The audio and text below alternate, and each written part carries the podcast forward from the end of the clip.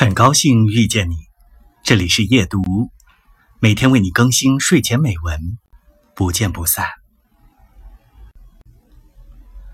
在热闹的纸园人群中感到有些许疲惫的时候，我会离开主路，走到寂静的新门前小巷。每次，我都会驻足于仍留有昭和初期风韵的线香店尾张屋。